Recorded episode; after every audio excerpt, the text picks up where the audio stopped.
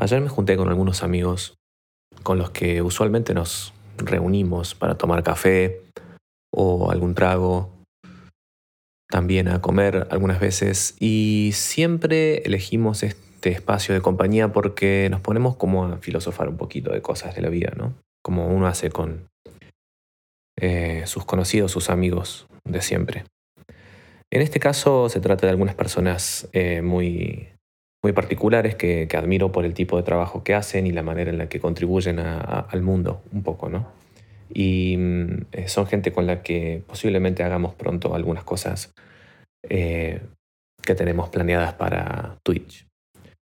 Em, más allá de eso, lo que quería hacer era contarles un poco sobre un tema que surgió ayer y tiene que ver con un chiste recurrente que suelo hacer en las juntadas.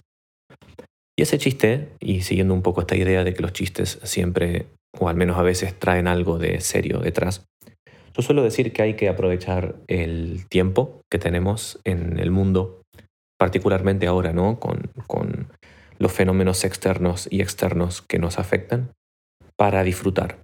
Siempre digo que hay que aprovechar para disfrutar, que el tiempo es poco, que el mundo se va al diablo y que tenemos que aprovechar el tiempo, aprovechar la salud, aprovechar los medios materiales si los tenemos, aprovechar el cuerpo para hacer más cosas, para disfrutar de más comidas, para compartir con más personas, para ir a lugares, para movilizarnos, para, en fin, hacer algo más por nosotros y por el ambiente en el que estamos.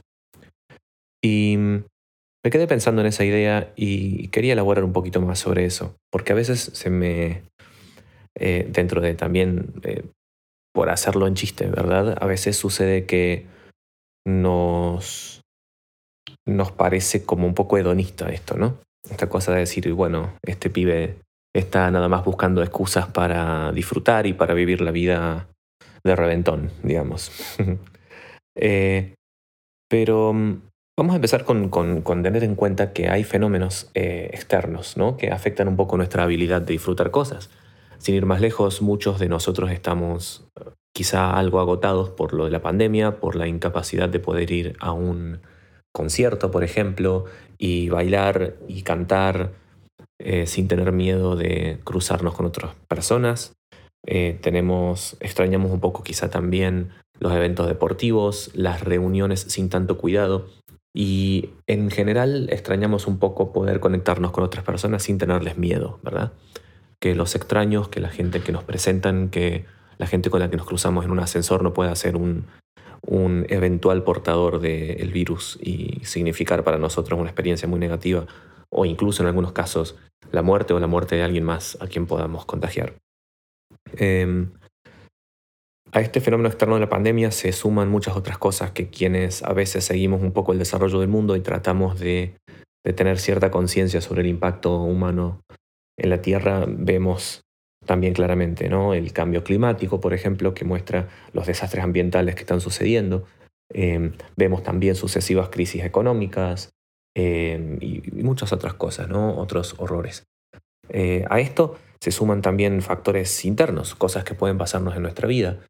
No todos nosotros hemos podido llevar la cuarentena de la mejor manera. Hay personas que han caído en situaciones depresivas, otras en cuestiones más eh, de ansiedad. Muchas veces esas dos van de la mano. Hay también parejas que han sufrido eh, las consecuencias del aislamiento y de a veces también ciertas convivencias forzadas y, una necesidad de compartir unas dinámicas familiares a las que no estábamos habituados. Y también hay cuestiones personales, por ejemplo, que pueden tener que ver, quizá estas también son personales, ¿no? Pero, con cuestiones más físicas, digamos. Por ejemplo, en mi caso se me ocurre ahora sí citar un ejemplo mío, lo anterior no es necesariamente representativo de mi experiencia, ¿no? Pero, pero no, no, no me es ajeno.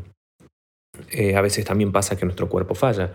Eh, yo ahora, por ejemplo, estoy pasando por unos dolores bastante fuertes y preocupantes, digamos, respecto de las implicaciones que pueden tener. Eh, respecto de mi espalda, tengo una lesión en un disco eh, lumbar y, bueno, y a veces levantarse y movilizarse y hacer cosas eh, se vuelve un poquito un, un, una carga, ¿no? Una tarea que hay que encarar con ganas y ponerse después a hacer ejercicios y ahí ir mejorando. Y bueno, hasta que van siguiendo los tratamientos, ¿no? Que hace falta hacer. Todo esto viene a, colación de lo siguiente, ¿no? Me pregunto cuán conscientes somos de todo lo que funciona bien y de todo lo que tenemos sin necesidad de perderlo. ¿no? Está esta frase muy vieja que se dice que se valora las cosas recién cuando se las pierde. ¿no? Pensaba en esto desde la salud en la espalda y poder agacharse sin pensar hasta, o alzar pesos, ¿verdad? Hasta la posibilidad de juntarse con otros seres humanos alrededor de una mesa sin tener miedo. Em, la posibilidad de ir a darse un beso con una persona extraña. Y muchas otras cosas que no pasaban, este, a las que no les teníamos tanto miedo antes de la pandemia. Se pierde algunas de estas cosas y se las valora después de haberlas perdido.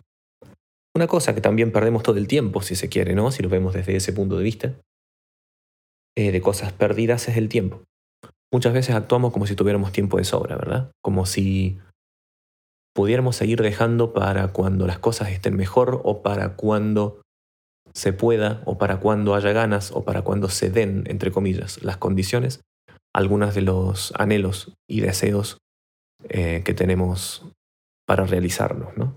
Em, aquel viaje que querías hacer, siempre y cuando estén dadas las condiciones materiales, ¿no? Por supuesto. Eh, aquella charla que querías tener con la persona con la que vas a hablar, aquel pequeño proyecto que ibas a encarar, esa cosa que ibas a escribir, ese deporte que ibas a intentar. Eh, a veces actuamos también como si el tiempo fuera algo totalmente infinito y sí, se pierde y cuando se está perdiendo también se va valorando. Siguiendo esta idea, me parece que está bueno pensar que esta respuesta hedonista de mandarse a disfrutar lo máximo posible dentro de lo viable, em, no tiene por qué basarse en un fatalismo. ¿no? Esto que decía recién de que el horror del mundo y las cosas que van mal y la pandemia y el calentamiento global y por otro lado también las cosas que pueden salir mal en nuestra vida, ser conscientes de todo eso no es necesariamente fatalismo. ¿no? no se trata de pensar que todo va a salir mal, sino simplemente de ser conscientes que no todo sale tan bien y de que no todo está a disposición eh, nuestra eterna abundancia de cuestiones ¿no? y de elecciones, en la que a veces se nos, lleva a pensar que tenemos todas las eh, opciones al alcance de la mano. Creo que ser conscientes de que no es así y de que las oportunidades no son infinitas es una puerta hacia vivir una vida un poco más consciente. Y eso no tiene nada que ver con el fatalismo, por el contrario, creo que nos puede llegar a llevar a actuar conscientemente para vivir en pos de algo mejor, una vida más plena, más asertiva, que busque lo que necesitamos, más consciente, más considerada, una vida que valora y que busca y que hace las cosas no solo para lograr un bienestar personal, sino también para tratar de hacer algo que nos conecte con los demás, ¿no? Y algo que beneficie a otros. Esa conciencia de la finitud, esa conciencia de la escasez, puede ayudarnos a activar algunas, algunos motores en nuestra voluntad. ¿sí? Y sirve en ese sentido, al fin y al cabo, para la felicidad. Entonces, cuando queridos amigos me escuchen decir que hay que disfrutar de la vida, no, y porque todo se va al demonio, no es la parte de se va al demonio en donde hay que poner el foco, sino quizá en la necesidad de disfrutar la vida, ¿no? Eh, porque no se trata de, de nuevo, como digo, de fatalismo, sino de cierta conciencia. Para ir terminando, les cuento que mm, hay una, esta visión del, mundo está bastante relacionada con algo que ya he hablado en otras pastillas, que tiene que ver con la filosofía estoica, ¿no? que es una cosa que, a veces las exploraciones de viejas formas de sabiduría están de moda en estos tiempos. Les quiero contar que hay una, bueno, hay una persona que se dedica a estudiar estos temas que se llama William Irvine, Em, voy a dejar en los nombres en las notas del episodio, tiene un ejercicio muy interesante que les propongo que hagamos juntos ahora. Y al final también les dejo en las notas eh, la recomendación de un libro que se llama El estoico practicante de Ward Fransworth, em, que también está muy, muy viola. Y por supuesto, ¿no? estas cosas no son para tomarlas eh, al pie de la letra ni para pensar que son los grandes descubrimientos de algún gurú, sino pequeñas cositas que podemos ir sumando para, no sé, reflexionar un poco sobre qué más podemos hacer. El ejercicio que propone William Irvine lo, saqué de esta, app de meditación de Sam Harris que se llama Waking Up, em, que ya en, otras, pastillas he mencionado. Es un ejercicio muy interesante que se llama introspección prospectiva. Consiste en imaginarnos que hemos llegado a un momento futuro. Ese momento futuro puede ser dentro de dos o tres años, o puede ser, por ejemplo, como a mí me gusta a veces pensarlo, em, en un momento de vejez, ¿no? Imaginémonos que somos viejos, estamos débiles, un poco más eh, desvalidos, somos conscientes de que tenemos menos tiempo en el mundo, y no sé, imagínense una edad más o menos acorde para eso. 85, por ejemplo, ¿les parece bien? Podría ser un, un buen número.